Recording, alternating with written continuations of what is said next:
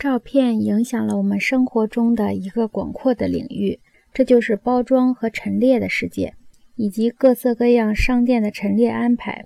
报纸可以在一版之内给各种产品做广告，于是集各种商品于一个屋顶之下的大型综合商场随之而起。今天，这种大型综合商场由于非集中化过程而分解成为集市区的许多小商店，其原因部分归之于汽车，部分归之于电视。不过，照片在邮购商品目录中施加着一定的集中化压力。话又说回来，邮购商行原本就不仅感受到铁路和邮局的集中化力量的影响。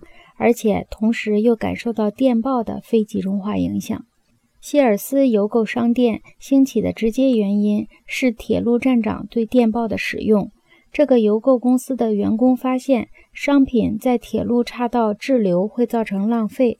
有了快速的电报以后，货物就可以改线和集中，就可以杜绝浪费了。复杂的媒介网络在运动世界里很引人注目。相比而言，照片在商品世界里引人注目的程度就稍逊一筹。举例来说，新闻摄影机促成了橄榄球规则的重大变化。1905年，宾州队和沃斯沃莫尔队比赛时球员受伤的一帧新闻照片引起了西奥多·罗斯福总统的注意。他看到斯沃斯摩尔队员鲍勃·马克斯维尔头破血流的照片，感到怒不可遏。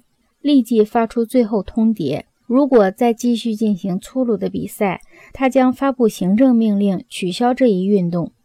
通牒的效果与霍华德·拉塞尔从克里米亚战场用电报发出的令人伤心的报道所产生的效果是完全一样的。战地记者的报道塑造了南丁格尔的形象和作用。